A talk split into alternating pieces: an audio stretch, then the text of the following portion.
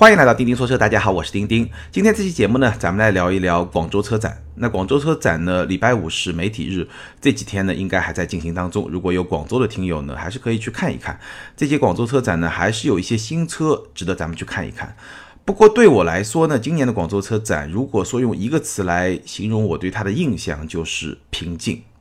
不知道为什么，今年的广州车展给我的感觉就是比较的平静。比如说呢，展馆现场我并没有发现有。以前的车展上经常会有的一种现象就是音响大战，什么意思呢？就是两个面对面或者背靠背的展台同时召开新闻发布会。那通常情况下呢，展会的主办方是会把新闻发布会的时间错开的，但是呢，也经常会发生，比如说前面一家，对吧？这个时间就延时了，就跟后面一家重合了，然后呢，两家。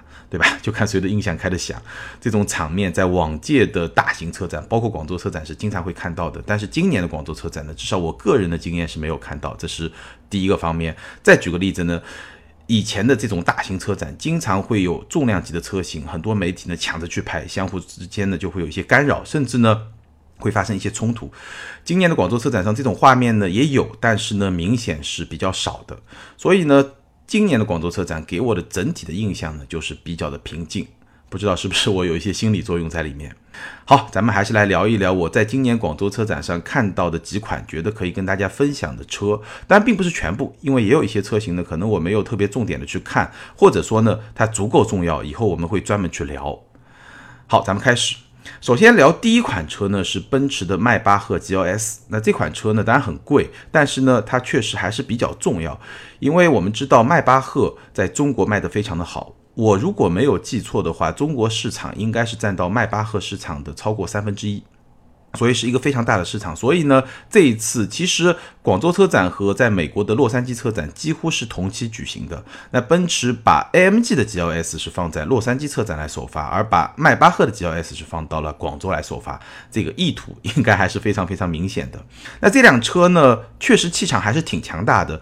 前脸是一个双层的格栅，上面一层是非常大的竖格条的这么一个格栅，那下面一层的网格状的一个格栅呢会更宽，然后从下面把上面就给包起来，就遥相呼应这么一种感觉吧。整个前脸还是非常的有气场，而且呢显得很宽，而且在纵向这个方向上呢又比较高，所以哎整个感觉还是。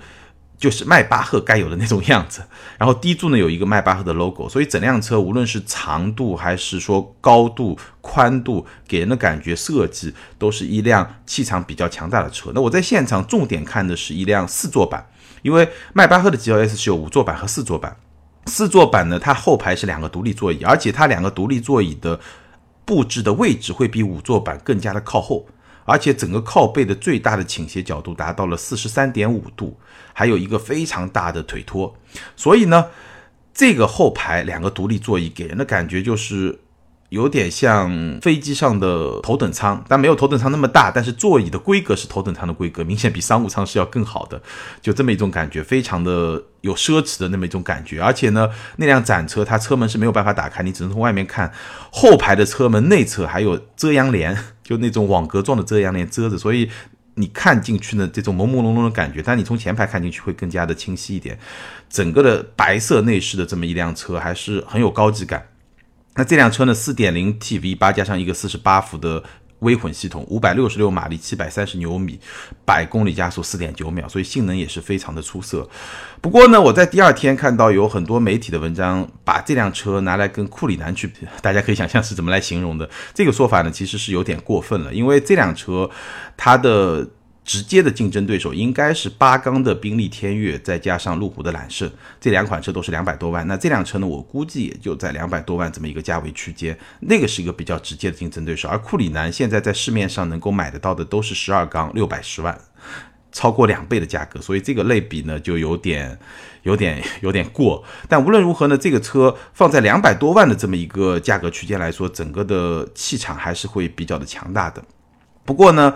对于这款车，我的看法是什么呢？首先，我觉得迈巴赫 GLS，对吧？迈巴赫在中国本来就卖得很好，而且它是一个错位的这么一个定位，尤其是在迈巴赫 S 级，这款车在中国卖得很好，它是一个非常个性化的定位，它比宾利啊、劳斯莱斯车会更加便宜，但是它整个的气场、它的存在感又会比同级的 S 级啊、七系会更强大，所以这么一个特别的定位，感觉上就是进了一个蓝海。这个话题咱们之前专门的聊过，所以卖得非常的好。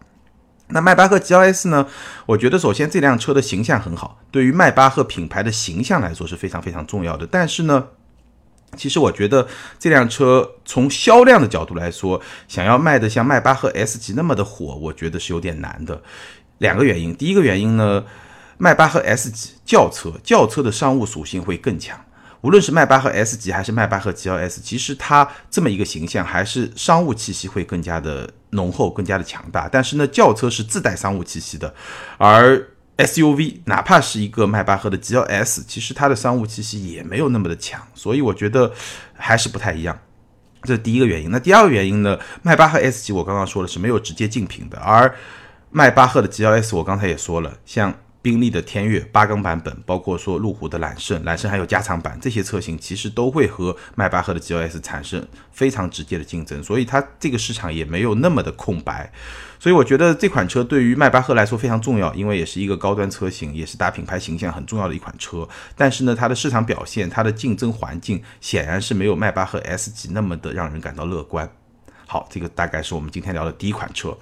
第二款车呢，咱们来聊一聊奥迪的 Q7。中期改款的奥迪 Q7 变化还是比较大的，几个方面都有变化。首先，外观，外观 Q7 用了一个新的家族式的内饰，和 Q8 它整个前脸的设计是比较接近的。那这个新的前脸呢，整体上给人的感觉是，我觉得更加的大气。然后呢，它整个格栅的这种设计也会更加的复杂一点，让人感觉上呢会。更加的霸气一点，就这么一种感觉吧。所以整个 Q7，我觉得它的气场是有所加强的。不过呢，毕竟只是一个中期改款，所以它整个的体型、车身的比例还是维持了，基本维持了原来的这种状态。所以它整个的气场呢，怎么说呢？我觉得相比上一代车型，可能还是会稍微弱一点。但无论如何呢，相比。中期改款之前是有了一个比较明显的提升，毕竟是新的家族式的设计，然后整个内饰的变化也是很明显，就用了奥迪最新的三屏的内饰，所以整个内饰的科技感也是有所提升的。所以这个中期改款的 Q7 呢，整体的市场竞争力是有所加强的。所以如果说这辆车中期改款之后一段时间之后，可能三个月、六个月之后能够维持到现在。改款之前的 Q7 的市场的折扣，这个折扣还是非常给力的，对吧？大家都知道，那我觉得这个车的销量应该会有所提升。中期改款的 Q7 看上去，我觉得还是相比改款之前有了一个比较大的变化，至少看上去就很不一样，这一点其实还是挺重要的。接下来呢，咱们来说一说沃尔沃的 S60。那 S60 呢，其实有点可惜啊，因为我是。我现在录节目是在礼拜天的晚上，现在已经十一点多了。我是礼拜六的晚上回到的上海。那本来呢，今天我就会试到沃尔沃的 S 六零这款车，但最后呢，还是没有去试驾。我把这个任务就安排给我们的一个同事了。那为什么不去试驾呢？是为了试另外一款车，因为我在上海，我之前在节目里面。征询过一款车，就寻找过一款车，就是马自达新款的昂克赛拉。因为这款车跟大家一直说要试驾，来跟大家聊这款车，但一直没有找到车。那我在节目里面说了以后呢，非常感谢有一位上海的听友。他就跟我联系，我就跟他约好了，今天今天白天我就在试新款的昂克赛拉，有非常多的感想，应该在咱们这周四或者下周四的节目里面会跟大家专门来聊那款车。那为了试这辆昂克赛拉呢，所以我就提前回来了，就放弃了或者说暂时放弃了试驾沃尔沃 S 六零的这么一个机会，因为我相信 S 六零应该还有更多的机会去试，而昂克赛拉这款车呢，很多听友都。很感兴趣，想听我好好来聊一聊。我觉得有些听友还是比较急的。那借我车的这位听友呢，也是买的新款，而且一点折扣都没有。所以呢，非常感谢。那我试了这款车以后呢，咱们这周或者下周的节目里面会跟大家好好来聊那款车。好，我们先来说 S 六零。S 六零这款车呢，其实大家已经了解的应该也不少了，对吧？沃尔沃 S 六零新款的 S 六零呢，首先它空间是没有加长。轴距没有加长，对吧？它这辆车就没有加长，就是一个原汁原味的海外版本的这么一个 S 六零，没有加长。那没有加长以后，它的空间表现怎么样呢？我体验了一下，基本上跟新款的宝马三系的标轴版的空间是相当的。就比我这辆三系是要稍微大一点点，但是跟新款的标轴版的三系是差不多。空间表现，后排腿部空间以我的身高差不多一米七七的身高，前排调整到我的姿势，后排还有一拳半多一点点，大概跟新款三系的标轴版差不多。所以这个空间呢，我觉得。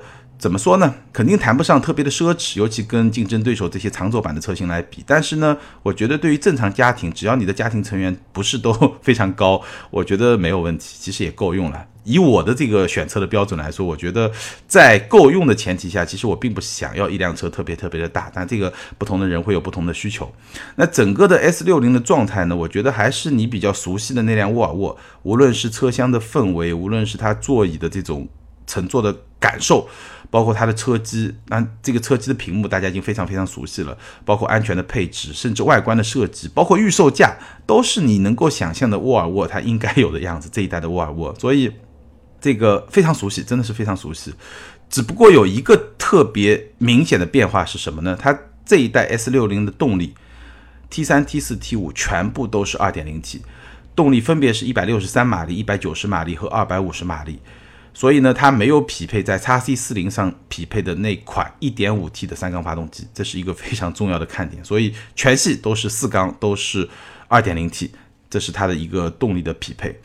那看下来呢，静态看下来，这辆车呢，我觉得还是一个产品力比较平衡的车。当然了。最终的结论可能还是要等我再有机会去试驾完这款车以后，才能给出一个最终的评价。但是从静态体验、从信息各方面的了解来说，这辆车产品力还是比较平衡的，而且整个的设计，我觉得还是会比 S 九零要运动很多。尤其它一个标轴的版本，整个的车身比例感觉上还是会要运动很多。这是第一点，产品力还是比较平衡的。那第二点呢？其实我觉得这辆车的价格它一定会是有优惠的，因为我们看到沃尔沃终端的价格体系就是这么一种状态。所以呢，我相信过那么半年、一年，甚至稍微长一点的时间之后呢，这辆车一定会有一个比较明显的优惠。那以它的产品力、以它的配置，如果再结合一个还不错的价格的优惠的话，我觉得这辆车其实可能对沃尔沃。本身对它盈利来说未必是一件特别好的事情，但是对于咱们消费者来说，如果你喜欢沃尔沃这个品牌，你对它的某些配置、安全方面的配置啊、健康方面的这些配置啊感兴趣的话，我觉得 S 六零可能最终会给你一个还算不是特别小的惊喜，甚至它会对某一些二十来万的主流品牌的车型也会产生一些冲击，这个我们可以去进一步的观察。好，接下来简单跟大家说一说宝马三系。宝马三系呢，今天这期节目周一下午上线。那今天上午呢，其实我发了一个宝马三系的视频，因为这是我在车展现场做的。那基本上呢，这一次的宝马三系是带来了。低功率版本的三二零和高功率版本的三三零，加上之前的三二五，那基本上新三系的整个家族呢就完整了。所以我在那个视频里面其实已经讲得非常的清楚了。如果对这款车特别感兴趣的听友呢，可以去看一下我们的视频节目。那我在今天的节目里面呢，也简单的说一说宝马三系最值得大家关注的一个点，其实跟沃尔沃的 S 六零是一样的，就是这一代的三系，它三二零、三二五。三三零三个动力版本匹配的全部是二点零 T 的四缸发动机，那动力分别是一百五十六马力、一百八十四马力和二百五十八马力，大概是这么一个动力的配置，分别对应的是三二零、三二五和三三零这三个这个型号。然后呢，有标轴和长轴两个版本，有后驱和四驱两种驱动形式。所以呢，有听友问什么样的用户适合什么样的车型，其实。对吧？你对动力有多少要求，那就决定了你选哪个动力版本。你是说我只想要一个代步工具，那你选三二零，这个性价比就相对来说会比较高一点。你要很好的动力，那你就选三三零，对吧？你喜欢开车的，那你就选标轴。你想要照顾后排乘客，你就选长轴。你喜欢。玩的 对吧？那你就选一个后驱。如果你需要在冰天雪地里面有一些驾驶体验，那你也可以选个四驱。所以我觉得整体上来说，它通过三种不同的动力版本、两种车身尺寸，再加上两种驱动形式，应该说对于不同用户的这种满足的覆盖还是做的不错的。所以我们看到，随着这段时间宝马在终端有一些折扣以后，三系这款车有一些折扣以后，整个销量的提升也是比较明显的。再简单说一下价格吧，入门款是二十九万三千九，三二零已经到了三十万之内。我特别关注的是另外一款，就是三三零 i 的耀夜版，也就是标轴版的三三零的耀夜版，官价是三十七万九千九。这个价格 真的是怎么说呢？我不知道大家怎么去感受啊，因为比换代之前降低了很多。我再给大家一个对比，就是我买我这辆三二零的时候，当时官价是三十七万九，现在三三零是三十七万九千九，贵了九百块钱，从一个一百八十四马力提升到一个两百五十八马力，多了整整七十四马力，而且配置也会更高。也就是几年时间，三年、四年、四年时间，所以这个就是我在节目里面已经说过多次的，整个的豪华车价中枢是在一个下滑的过程当中，所以 我不知道我是一个什么样的感受，大家可以去评价一下这个车贵不贵。对我来说，这个车肯定是价格是很给力、很诱人的。当然，这个考虑到时间的因素的话，也没有那么那么极致的感受了。那我刚刚也说了，三二五其实终端开始已经有折扣了。那我相信，包括三三零，包括三二零，可能终端过一段时间都可能会有折扣。我觉得三三零标轴版这个价格可能会坚挺一段时间，因为它官价已经降得非常多了。但整体上来说呢，三系价格在往下走，那整个销量是在往上走，而且呢，它整个的车型的这么一个阵容还是比较完整的，应该还是能够满足不同用户的这种需求。大家觉得这个价格怎么样？好，接下来说一个价格。从来都很坚挺的品牌，就雷克萨斯。雷克萨斯呢，这次发了一个叫电动车 UX 三百 E，但事实上呢，在现场看到那辆车呢，跟 UX 本身呢就非常的接近，也没有什么太大的变化。有一些细节是有变化，你能看出来这是一个电动车，但整体上来说差别不是特别的大。而且我们了解的信息呢也比较的有限。这辆车它会搭载一个前置的电动机，二百零四马力，三百牛米。这个数据其实。就这样吧，不算特别吸引人吧。二百零四马力的电机，对吧？然后电池组是五十四点三千瓦时的电池组，五十四点三度电，对于这么一个体型的车来说很正常。纯电的续航里程是四百公里，那这个数字呢，应该也说是正常。所以所有的参数来看呢，没有什么特别的地方，就是一个很正常，对吧？谈不上耀眼，但是也不是特别糟糕的这么一种状态。那么我们说这辆车会像别的雷克萨斯那么的火吗？我是打一个问号，因为我觉得。可能有点难，因为毕竟雷克萨斯的电动车好像不像它的混动车那么有知名度。如果说它还要维持一个相对比较高的售价的话，可能还是会有点难。好，接下来我们来聊一款有好几位听友专门向我来询问的车，应该关注度还是比较高的，别克的昂科旗。那昂克旗呢？从定位上来说呢，它是一款中大型的七座 SUV，价格是二十九万九千九到三十七万九千九。但，三十七万九千九是艾维亚的版本，就是一个高端版本。二十七万九千九到三十七万九千九，什么概念呢？我对照一下大众途昂，因为大众途昂也是一款中大型的 SUV，三十万零九百到四十一万七千九。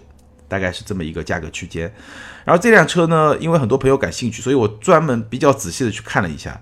首先，它的外观呢，应该说还是比较有存在感的，一辆接近五米的车，飞翼式的前脸，整个前脸的车灯和格栅是连为一体的，然后有一个镀铬的装饰贯穿到整体这么一个设计，前脸是比较宽的，然后呢，还是别克这种比较高端的车型那种。营造那种舒展的那种感觉，伸展的那种感觉，所以看上去还是比较大气的。然后整个的车尾呢比较有意思，用我的形容呢，有点就这个臀部啊是挺紧的，紧臀或者你可以说提臀，对，提臀翘臀那么一种感觉。说它的车尾呢还是有一定高度的，但是呢有非常丰富的线条和层次，但这些线条和层次它。整体给你的感觉是非常紧致的，它并不是说会非常松散的感觉，很紧致的这么一种感觉。然后它的尾灯也是通过镀铬饰条来贯穿，所以跟车头是有一些呼应的。所以车头给人的感觉是比较伸展大气，而车尾给人的感觉是比较紧致。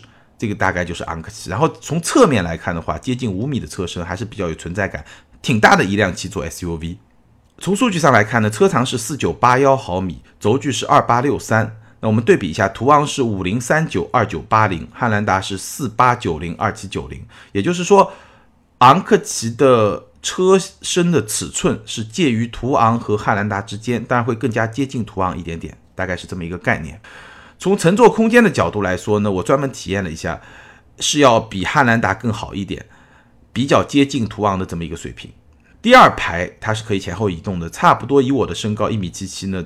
最靠前的话，差不多就一拳；那最靠后呢，差不多能有两拳半。所以，如果说你只用第二排，这个空间是完全完全没有问题的。那第三排呢？如果说我把第二排放到最前面，也就是说腿部留一拳的空间，这个时候呢，第二排的乘坐体验呢，应该说还是。比较舒适，或者说还行这么一种状态的时候呢，第三排的腿部空间也有一圈，也就是说也能达到一个还说得过去的这么一个乘坐的感受。然后整个第三排呢，还是会有一些板凳感，但板凳感呢并不是特别的强烈，主要是因为它第三排的座椅长度还是 OK 的，就不会特别特别的短，这是第一。第二呢，它第三排的腿部空间还可以，所以你两条腿稍微分叉一点，整体乘坐感受呢，我觉得还行。那以我的身高来说，那如果说你是一个一米六二、一米六三、一米六五以下的这么一个女生的话，我觉得这个乘坐感受还可以。就说跑长途可能不行，但是如果坚持个一个小时这种中途的旅行的话，我觉得还可以。它整个的乘坐空间相比汉兰达还是有优势的。然后第三排的头部空间，以我的身高坐直以后呢，刚刚顶头，所以呢，就是。像我这样身高的男生来说，我觉得坐第三排还是会比较辛苦的。但是如果是一些身材稍微矮一点的女生来说的话，我觉得这个第三排有一定的实用价值，并不是说能跑长途，这个还实现不了。但是呢，已经有了一定的实用价值，大概是昂克旗这么一个空间的表现。那我体验的这辆车呢，其实是艾维亚的版本，所以艾维亚的版本它是一个六座版本。那除了这个。顶配三十七万九千九的艾维亚之后呢，普通的车型全部都是七座版本。那其实七座版本和六座版本它的第三排的腿部空间是一样的，对吧？只不过它进入方式不一样，六座可以从中间走，七座只能从边上走。当然了，第三排呢，六座版本会更好一点点。什么意思呢？就是说你第三排毕竟它第二排中间是空的嘛，所以你腿可以伸过来，所以整个的乘坐的感受可以稍微再舒展一点。但整体上来说，腿部的空间和头部空间差不特别的多。大概是这么一个水平，会比汉兰达更好一点，我觉得是非常接近途昂的这么一个水平。然后整个的内饰呢，我看的那辆艾维亚的版本质感还行，不过呢，我觉得有一个小的不是特别好的地方，就是它整个的中控屏还是一个八英寸的中控屏。那这个八英寸的中控屏放到昂科旗这么大一辆车上，我觉得还是显得有点小气。给我的这么一个感觉，不是特别好的一个感觉，因为这个车很大，这个屏还是个八英寸，对吧？大家可以感受一下。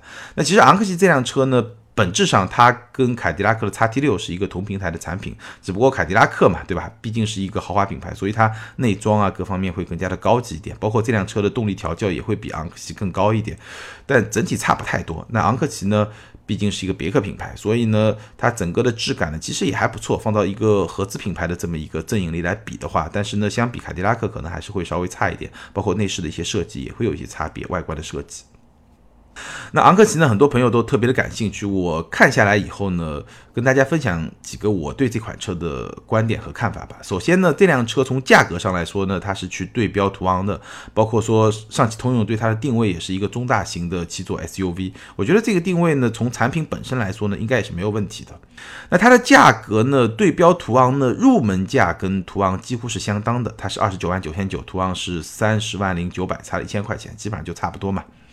但是它的高配车型和艾维亚的版本，它的价格比途昂是要更低的。途昂 2.0T 的版本顶配的价格已经到了四十一万七千九，而昂克旗的艾维亚的版本也不过是三十七万九千九，差不多要便宜了接近四万块钱。所以它的入门价跟途昂是持平的，但是它的高配和艾维亚的版本比途昂是要更低的。那我跟现场的。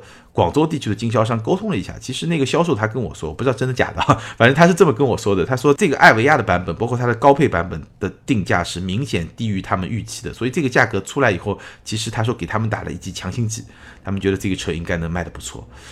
但是呢，我并不是完全能够同意他的观点，因为现在途昂的终端优惠还是比较大的，而且汉兰达我们知道，虽然说空间可能会比昂克旗稍微差一点，但是汉兰达毕竟是在这个市场上一个。神一般的存在，对吧？就临近换代还需要加价，还需要等车，就是一个神一般的存在。所以，面对这么一种局面来说，我觉得昂克旗未来还是有一定的降价的压力的，这个是客观存在的。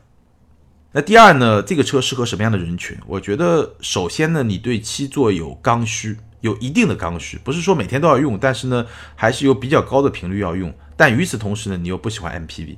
我说过很多遍，七座的 MPV。同一个级别、同一个车身尺寸，它的使用体验一定是比七座的 SUV 要更好的。但是呢，就是有很多用户，对吧？他就喜欢 SUV，这个没有办法。我们看到途昂的销量一直都很高，对吧？更别说汉兰达的销量，对吧？一直都非常的稳定。所以这个需求，不管说你是理性也好，不理性也好，无论如何，这个需求是在的。所以说，这个市场它就在那儿。别克推出昂克旗这款车，完全可以理解。而且，别克其实是一直有大七座 SUV 的情怀的。我不知道有多少朋友还记得，很多年前就已经发了一款车叫昂克雷。昂克雷那款车比昂克旗更大，车身长度是五幺幺八，超过了五米一；轴距是三零二零，超过了三米；车长超过五米一，轴距超过三米。这个车非常非常的大，比途昂还要大，比昂克旗要更大，而且当年的价格非常高，五十到六十万的定价，比现在的叉 T 六还要贵。所以这是一个代表了别克的大七座 SUV 的这么一款车，昂克雷。那昂克雷刚推出的时候，其实。上汽通用它的定位是什么呢？就这辆车虽然是一个七座 SUV，但是它是主打商务定位的。其实跟昂克旗、跟叉 T 六都有一定的相似之处，主打商务。那主打商务，它其实是希望在一定程度上能够去取代 G 幺八的定位，因为 G 幺八就是一个三十来万的车嘛，对吧？那昂克雷是一个五十到六十万的车，它主打商务，它会更加的高端。其实它是想去取代 G 幺八的高端的那。一小块的市场是有这么一个想法，但最后不是很成功。后来呢，G 幺八换代，没想到 G 幺八换代以后就更加成功。所以呢，从商务的七座的需求来说呢，G 幺八其实是一个非常非常出色的这么一款车型，市场上也非常非常的成功。但是无论如何呢，别克对于大七座 SUV。一直是有情怀、是有想法的。那昂克雷没有成功，那现在呢推出了昂克旗，但价格也明显接地气很多。原来五十到六十万，现在就是一个三十来万的车，对吧？也是接地气了很多。所以这款车呢，关注的朋友确实也有。那大家呢可以持续的去关注。我的看法呢就是，从产品本身来说呢，它的空间表现是不错的，整个的外观内饰的感觉也还可以。从价格来说呢，相比途昂也算是比较接地气的，但是呢，我仍然认为这个价格是有一个折扣的空间的。如果你真的对这款车感兴趣呢，还是可以再等一等。当然了，有机会我们也去试驾这款车的话，也会跟大家再详细来聊一聊这款车的驾驶感受各方面到底怎么样。好，接下来我们来聊最后一款车，大众的 Veloren。那我们刚刚说了昂克旗，昂克旗你可以看作是通用向大众挑战的一款车，途昂。算得上是大众品牌这个中大型 SUV 里面一款卖的相当不错的车，对吧？所以别克要去挑战它嘛。但 Veloren 是什么呢？Veloren 是大众去挑战别克的一款车，挑战谁呢？挑战 G L 八。Veloren 是一款大型的 MPV。它的直接竞争对手就是 G 幺八，我刚刚也说了，G 幺八在别克品牌内部是一个神一样的存在。这款车在很多年的时间里面都是中国市场上这个级别的 MPV 里面卖的最好的一款车。那现在呢，终于挑战者来了，就是大众的 Veloren。所以这两款大车啊，一款是别克挑战大众，一款是大众挑战别克，也是挺有意思的。那 Veloren 这款车呢，其实我不是在车展现场看到的，是在车展前一天。车展是礼拜五媒体日嘛，我是礼拜四在展馆边上的一家酒店看了这个 Velore 这款车。那现场呢，其实我也拍了个视频，在汽车之家车架号上发了，不知道有多少听友看到过。那大概给大家介绍了一下这款车的外观，然后呢内饰聊了几句话。但是呢，大众当时是没让我们拍内饰，只让我们拍了外观，所以呢。视频画面里面只呈现出来是外观。那今天呢，咱们节目里面我可以跟大家描述一下，因为我看过它的内饰，虽然是一个工程样车，但是我看到了，只是它不让拍。那音频里面，反正咱们本来也没画面，可以跟大家描述一下。首先，Veloren 这款车呢很大，那真的是大，多大呢？它的车长超过了五米三，轴距是三幺八零，也就是轴距三米一八，车长超过了五米三，什么概念呢？我们来比一下啊，G 幺八。车长是五二五六，轴距是三零八八，也就是五米二多一点的车长，然后呢，轴距不到三米一。而 v e l o r i n 呢，车长是超过了五米三，轴距三幺八零，比 G 幺八几乎要长出十厘米，比 G 幺八还要大。然后你像奥德赛啊，像艾力绅啊，像夏朗啊，这些车都不在话下，因为这些车的车长都是不到五米的，所以 v e l o r n 很大，这个是第一个感觉很大。然后它的布局当然是二加二加三，这个是 MPV 的标准的布局。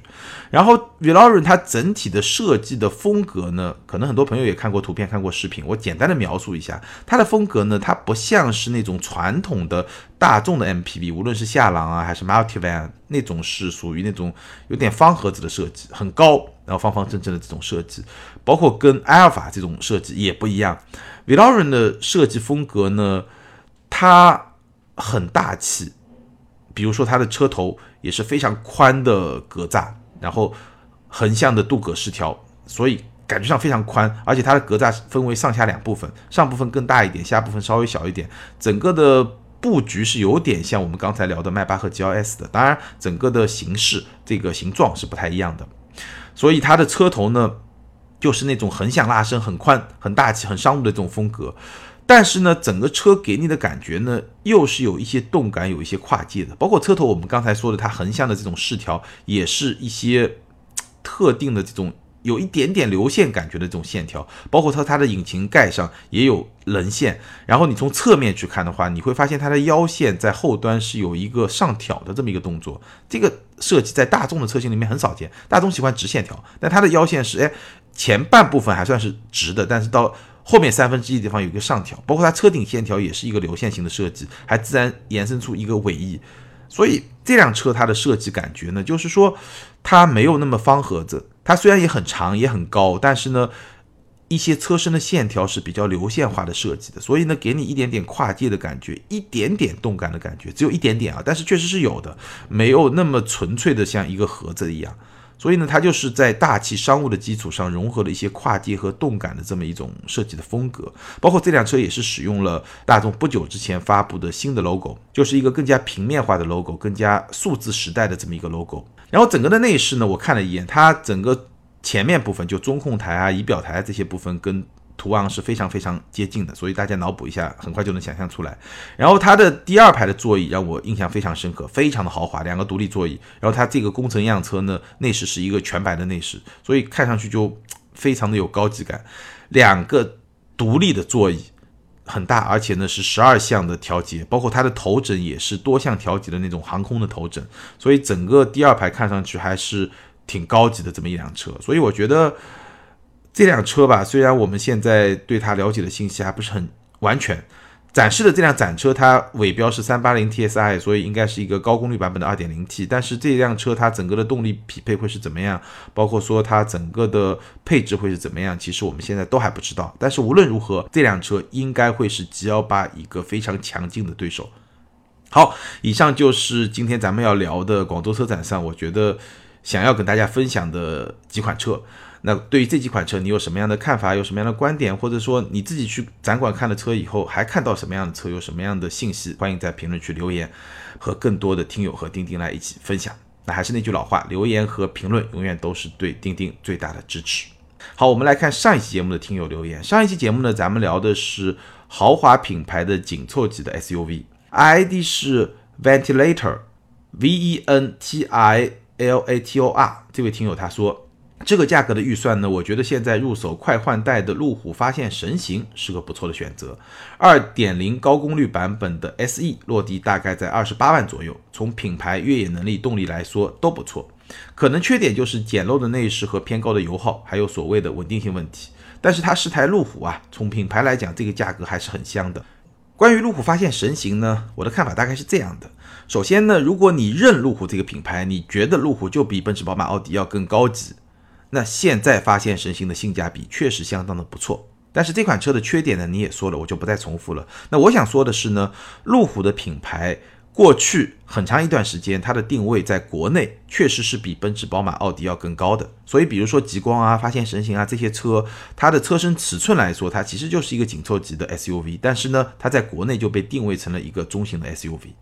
但是呢，这两年其实路虎品牌的市场接受度是在往下走的。我。个人的感觉啊，今天路虎可能它的品牌地位也基本上已经和奔驰、宝马接轨了。你要说路虎一定比奔驰、宝马高，可能能够认可这个观点的国人数量在减少，数量在减少。所以呢，这个就是品牌的溢价它能够做到一个什么样程度的问题，对吧？好，下一位听友滴滴八八五，这位听友他说，请教钉钉一个问题，我是叉二的车主，我之前开的是骐达，对我来说叉二已经挺硬邦邦了。我开了一年了，有个感受就是当路面不好的时候，方向盘会有轻微的抢方向。问了其他车主也有这个现象，不知道这是否算正常？两个问题，第一个呢，你说。叉二对你来说，相比骐达已经硬邦邦了，那没有问题，对吧？相比骐达确实是硬邦邦了。但是如果你开过上一代的宝马叉一，那你就知道那个才叫是真正的硬邦邦。叉二其实没有那么硬。那第二个问题呢，就是路面不好的时候，方向盘会有轻微的抢方向。我的理解啊，就是路面有一些崎岖，尤其是左右方向，就是横向的一些不平的情况的时候呢，方向盘会抢方向，这是正常的。为什么呢？因为当你经过一些崎岖不平的道路的时候，轮胎会被转动。比如说，本来是直行的，但是因为有一些阻挡，对吧？路面上有一些崎岖，然后这个轮胎呢就会往左偏或者往右偏。但你要知道，轮胎是连着方向盘的，所以方向盘也会跟随着有一些轻微的抢方向，这个是非常非常正常的。那我们如果是去做硬派越野的时候呢，教练一定会告诉你一件事情是什么呢？你要真正跑越野路的时候。你握方向不能像在公路上那么握方向，大拇指绝对不能扣在方向盘的内侧。你经过一些越野路面，路面上可能有一些大的石块的时候，方向盘被轮胎带动反打，这个力量是非常大的。最严重的情况下，直接把你大拇指打断都是有可能的。好，感谢所有听友的留言，也欢迎这两位听友把你们的联系方式通过个人微信号全屏的钉钉脚马甲留给我，你们将获得的是由途虎养车网赞助的美孚一号经典系列小保养体验券，价值四百五十元。那具体的领奖方式，我再强调一遍，一定要去看咱们每期节目的节目简介，好不好？好，更多精彩内容，欢迎关注我们的微信订阅号“钉钉说车”，在那里你可以看到我们的视频节目，也欢迎通过新浪微博钉钉说车钉钉来跟我进行交流和互动。好，感谢大家的支持和陪伴，咱们今天就聊到这儿，周四接着聊，拜拜。